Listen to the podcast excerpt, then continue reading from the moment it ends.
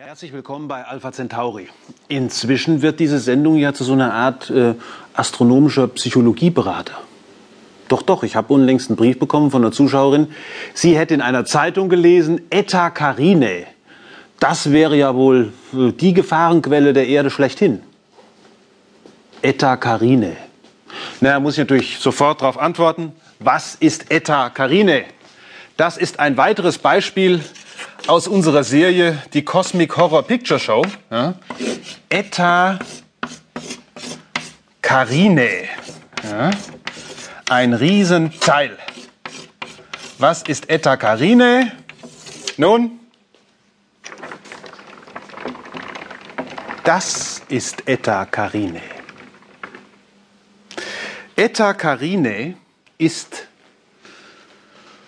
tja, der Homunculusnebel. Homunculus, ne? Ist klar. Homunculusnebel. Eta Carinae ist der vermutlich größte Stern in der Milchstraße. 100 Sonnenmassen. 100 Sonnenmassen, also 100 mal so schwer wie die Sonne und 4 Millionen mal so hell. Ein Stern, ich kann Ihnen sagen, das größte Teil, was wir kennen. Ein Stern, der jetzt gerade offensichtlich äh, seinen letzten Züge hinter sich bringt und irgendwann explodieren wird. Und diese Explosion war wohl Anlass für irgendeinen Autor in irgendeiner Zeitung zu schreiben, uiuiuiuiui, das ist eine Gefahrenquelle, die Gammastrahlung dieser Supernova-Explosion, die wird uns hier auf der Erde und so weiter und so weiter. Alles Quatsch. Erstmal die Beruhigungspille, ist klar. Was ist da passiert? Nun, was, äh, was kann man dazu sagen? Fangen wir mal ganz von vorne an. Gucken wir erstmal, wie weit ist er überhaupt weg? 7.500 Lichtjahre. Nochmal, 7.500 Lichtjahre. Mit anderen Worten, das, was wir zurzeit sehen, hat sich vor 7.500 Jahren abgespielt. Also dieses Bild ist 7.500 Jahre alt.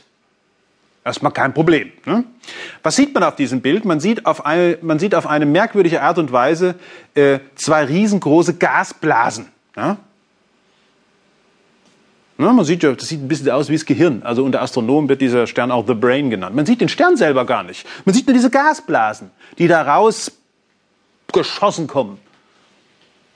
Diese Gasblasen bewegen sich pro Stunde zweieinhalb Millionen Kilometer. Also 1000 Kilometer pro Sekunde. Also recht kräftig. Offensichtlich hat dieser Stern keine Lust mehr und reißt sich zurzeit die Klamotten vom Leib. Hm? Auf 7.500 Lichtjahre sieht man diesen Stern so hell. Dieser Stern hat einiges hinter sich. Ja?